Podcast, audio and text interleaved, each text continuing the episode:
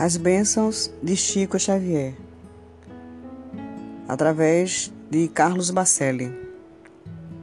Lição número 38. Narrou-nos o Chico que o recinto do prédio da Comunhão Espírita Cristã fora abordado por uma senhora que trazia nos braços o filhinho agonizante. Ela se fazia acompanhar por Dona Horizonta Lemos médio uberabense de apreciáveis recursos. Dona Horizonta, que hoje é o nome de uma escola em Uberaba, já desencarnou. Aproximando-se do Chico, ela disse que aquela mãe desejava uma orientação para o caso do filho. O menino estava prestes a desencarnar. Verificando a gravidade do quadro, Chico recomendou que a criança fosse levada para o Hospital das Crianças. Pois bem, antes que o Chico concluísse a orientação, o menino deu um último suspiro nos braços da mãe e morreu. Desesperada, a mãe começou a chorar.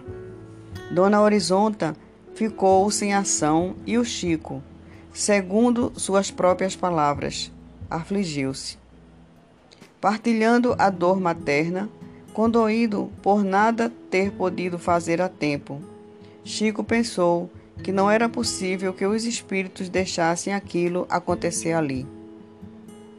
Antes que se instalasse qualquer tumulto, ele pediu a Dona Horizonta que caminhasse com a criança e a mãe para a sala de passes, que pedisse a uns três ou quatro médios para transmitir auxílio ao menino.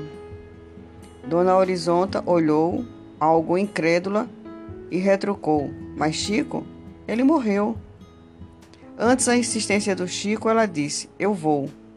Eu vou porque é você que está pedindo, mas não vai adiantar nada. A criança já partiu. Disse o Chico que naqueles minutos orou como nunca. Pediu a Jesus que tivesse misericórdia daquela mãe rogou aos espíritos benfeitores que não deixassem aquela criança desencarnar. Ao fim de algum tempo, Dona Horizonta sai com a mãe e em seus braços o filho, respirando outra vez. Dali, seguem às pressas para o Hospital das Crianças. E o Chico conclui: Uma voz grossa me falou: Ele vai viver mas só por 48 horas. De fato, transcorrido esse período, aconteceu o desenlace. Lição 39 Ao repórter que o questionara: Chico, como é que você aguenta uma carga diuturna de trabalho, já nessa idade e, sobretudo, doente? É verdade que você só dorme apenas três horas por noite? O médium respondeu: Não, eu durmo quatro horas. A correspondência absorve muito. A correspondência é uma coisa que a gente não pode dispensar. Há tempos, um escritor escreveu um pensamento muito curioso que diz assim: escrever cartas é o tempo realmente perdido da criatura humana mas eu não considero assim. Através de cartas, a gente mantém muito trabalho maravilhoso e muita realização maravilhosa. E por isso ninguém deve desprezar a correspondência. A correspondência é vital na vida de todo ser humano, de maneira que eu trabalho a hora que eu possuo. Atualmente estou com o meu organismo comprometido com o processo de angina.